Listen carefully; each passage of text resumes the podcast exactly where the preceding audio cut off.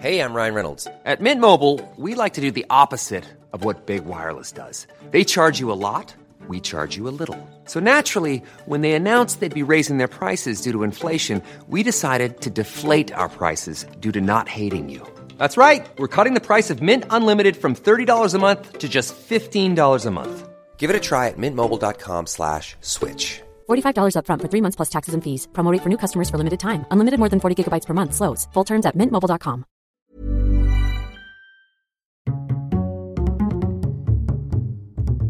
Culture G, Cultivez votre curiosité.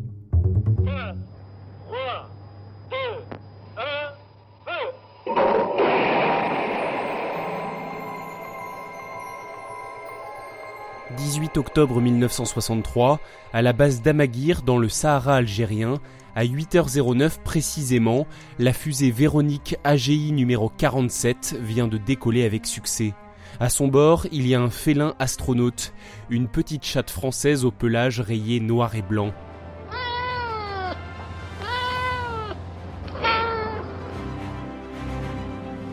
Elle s'appelle Félicette. Son nom lui vient de sa ressemblance avec Félix le chat, un dessin animé américain. Voici Félix qui s'en va. Félicette aurait tout aussi bien pu vivre dans une gouttière, mais ce 18 octobre 1963, elle fonce en direction de l'espace. Les ingénieurs du CERMA, le centre d'enseignement et de recherche de médecine aéronautique, qui sont à l'origine de cette expérience, serrent les dents.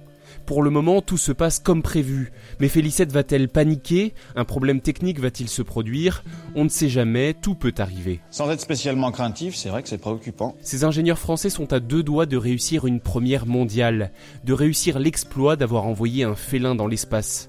Et au-delà de la performance, cette expérience doit surtout permettre d'étudier le comportement des animaux lors d'un tel voyage, et plus largement les réactions d'un être et d'un corps vivant dans l'espace en apesanteur. On écoute le professeur et médecin général Robert Grandpierre, ancien directeur du Centre d'études de biologie aéronautique. C'est toute une série d'expériences qui se déroulent. Vous savez bien que nous avons commencé par le rat et maintenant nous en sommes au chat.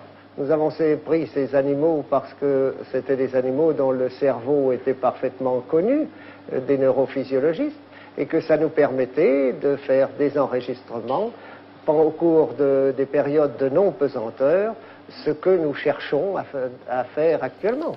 Cette interview du professeur Grandpierre a été diffusée sur la télévision française en 1963. Dans sa cabine, Félicette reste calme pendant le vol. Il faut dire qu'elle a été bien préparée comme n'importe quel astronaute. Simulation de vol, test en centrifugeuse, entraînement à la gestion du stress, et pendant des heures, les scientifiques du CERMA lui ont fait écouter des enregistrements comme celui-ci. Dans une cabine spéciale, on habitue l'animal à connaître les bruits dont il sera entouré dans la fusée. D'ailleurs, elle n'était pas la seule à être entraînée. 14 chats ont suivi cette préparation, mais Félicette étant la meilleure, c'est donc logiquement elle qui a été choisie.